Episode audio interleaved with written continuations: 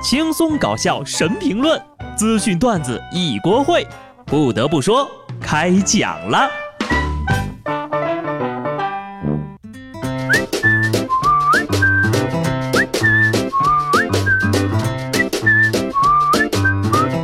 Hello，听众朋友们，大家好，这里是有趣的。不得不说，我是机智的小布。有三天没见了吧？别担心，我只是去做兼职了。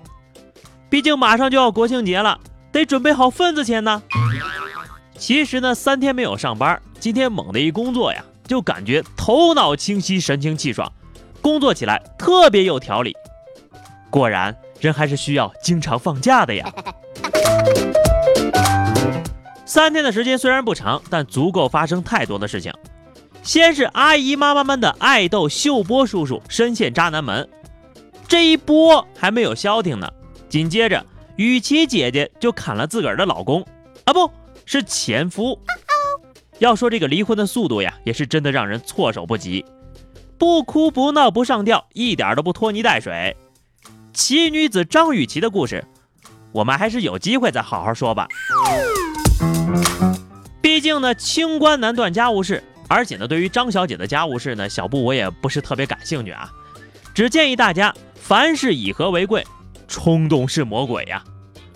出轨、家暴、吸毒、嫖娼，在这里呢，真希望很多明星呀，可以把些精力都花在演技上吧。在这儿呢，也有一句话送给各位女同胞：很多女人都被一句话骗了一辈子。抓住一个男人，先抓住他的胃。哼，太可笑了！你见过哪个男人出轨是因为小三做饭好吃的？说完明星啊，来说说追星那些人。网传易烊千玺要去中国科学院大学，几百个学妹瞬间炸了锅了，全部都围在学校门口等啊等啊等。结果呢，等到的是一个杨千玺，没毛病呀，千玺哥确实来了呀。开始粉丝闭眼夸的时间，来都来了，应援谁不是应援呢？相信呢，有很多朋友已经做好了国庆的出游计划啊。那么在这里呢，小布也希望大家在路上不要遇到霸座的奇葩。二十号从广东湛江开往北京西的列车上，有一位大爷买的是没座的票，却硬是坐在别人的座位上不动。列车长与乘客反复劝说，大爷却表示：“我听不懂，你爱拍就拍吧。”两个小时的车程，列车长劝了他一个小时，仍然无效。最终呢，同车厢的一位男乘客看不下去了，就把大爷给拽了起来。总共俩小时的车，劝了一个多小时，愣是劝不动。不要脸这事儿呀，如果干得好，那叫心理素质过硬。从男到女，从老到少，请问你们这些人平时都不看新闻吗？都不上网吗？还是觉得自己个儿脸大，不怕被曝光呢？全员恶人输了呀！全员霸座闪亮登场了，孙博士的轮椅啊已经坐不下了，所以呢，霸座家族推出了一位老汉负责推车。不得不说，年轻人看到老年人没座位，主动站起来让老人坐一会儿，这个呢是弘扬社会正能量。可是要是倚老卖老坐着不走，那就是不要脸了。霸座带有才人出，各领头条好几天。还有呢，话说就前两天，在上海至阜阳的列车上，霸座事件的女主角换成了一位女国际友人。据说呢，这位外籍女子不仅强占别人的座位，拒绝出示车票，还向拍摄视频的人泼水。占座，拒绝出示车票，泼水。看来啊，这大姐也算是入乡随俗了哈。霸座男、霸座女、霸座婶、霸座大爷，再加一个霸座的国际友人。一个轮椅啊，已经不够坐了，上担架吧！你们以为车上只有可恶的作霸吗？最近呢，有一段女乘客在动车上大声聊微信和乘警争执的视频引起了热议。这位女乘客呢，先是被拍到在车厢中大声聊微信，时不时的还爆粗口，整个车厢都听得见。接着呢，又和前来劝阻的乘客、乘务员、乘警发生了争吵。就这个素质啊，应该可以加入孙博士的大家庭，当他们家的保姆了吧？哎，你们说哈，要是作霸遇上大生女，不知道鹿死谁手哈？建议呢，以后就安排这么一个列车，把那些什么霸座的男女、大叔大妈全都送上去，那剧情肯定比东方快车还好看。最近这火车上的新闻呢，也是一个接着一个，还有组合来霸座的。这二位呢，在前人的基础上进行了总结，不再着眼于靠窗这种没啥实际作用的座位。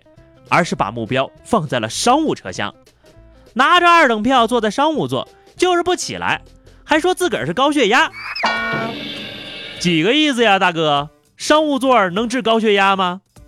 那我下回要买个站票，是不是都能坐副驾驶了？花多少钱坐什么座位是天经地义的，你们咋还一个个都膨胀了呢？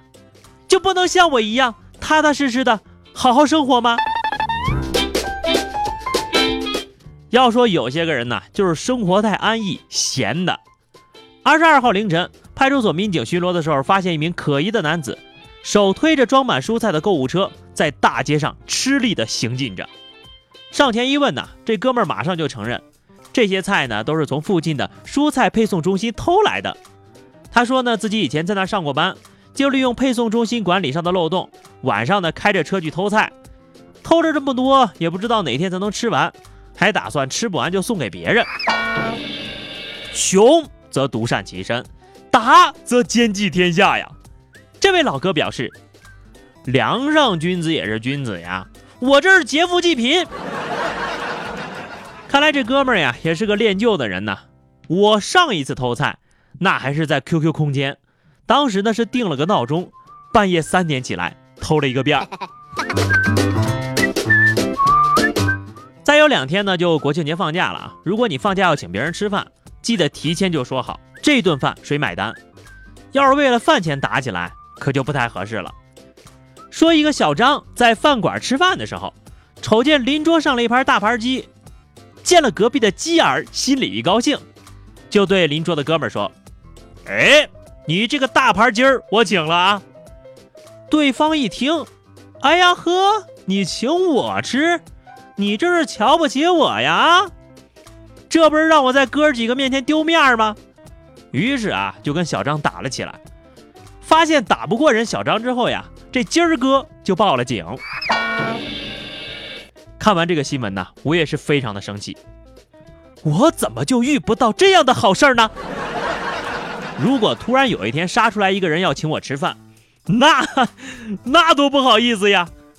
能再打包一份吧？张哥呀，下次认准我吧。你请客的话，我岂不是很没有面子？等我再多点两个菜。所以呢，以后大家也不要误解饭桌上一心谦逊的说“您来您来”啊这类人了，他们可都是为了维护社会的和谐呀。最后呢是互动时间哈，听友居家色小喵说哈，我们公司就是员工轮流值日。嗯，我们读书的时候也是这样，就是不知道你们发不发流动红旗。上期节目我们聊了个话题啊，是说如果只能吃一种月饼的话，你会选择吃什么口味的？听友丫丫说，我可以选择不吃吗？吃一次伤一次，再也不想吃了。就让你吃一种，没让你当饭吃啊。好的，本期话题哈，我们就来聊一下。大家最近花的最冤枉的一笔钱是什么？都想想啊，毕竟马上又要到了随份子的高峰期了。欢迎在评论区留言，关注微信公众号 DJ 小布或者加入 QQ 群二零六五三二七九二零六五三二七九。这回说清楚了吧？来和小布聊聊人生吧。下期不得不说，我们不见不散，拜拜。